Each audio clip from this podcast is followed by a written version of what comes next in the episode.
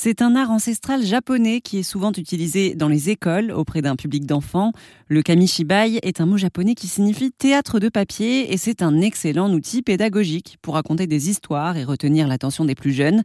Anne-Laure Labrune a équipé son vélo d'un kamishibai et elle parcourt le Jura pour raconter ses histoires. Bonjour Anne-Laure Labrune. Bonjour.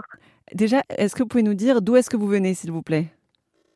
J'ai grandi euh, dans l'Essonne, donc en banlieue parisienne. Et euh, actuellement, je suis installée euh, dans le Jura, à Passement, un petit village qui se trouve à côté de Lons-le-Saunier et Poligny.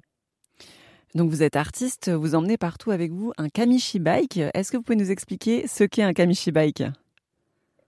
Alors le kamishi bike, c'est un vélo sur lequel j'ai un coffre sur mon porte-bagages et euh, un petit théâtre en bois euh, dans lequel je viens glisser des planches illustrées donc euh, qui s'appelle le Kamishibai. Donc ce sont des planches illustrées et puis au dos au dos desquelles il y a il y a il y a mon texte, il y a mon histoire que je raconte.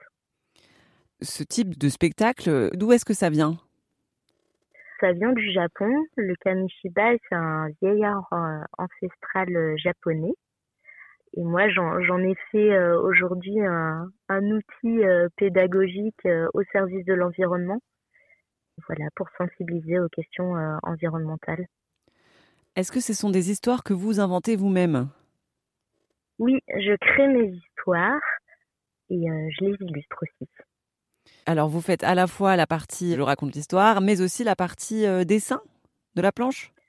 Oui, c'est ça. Je suis sur la partie euh, de la création euh, des dessins et la création euh, de l'histoire.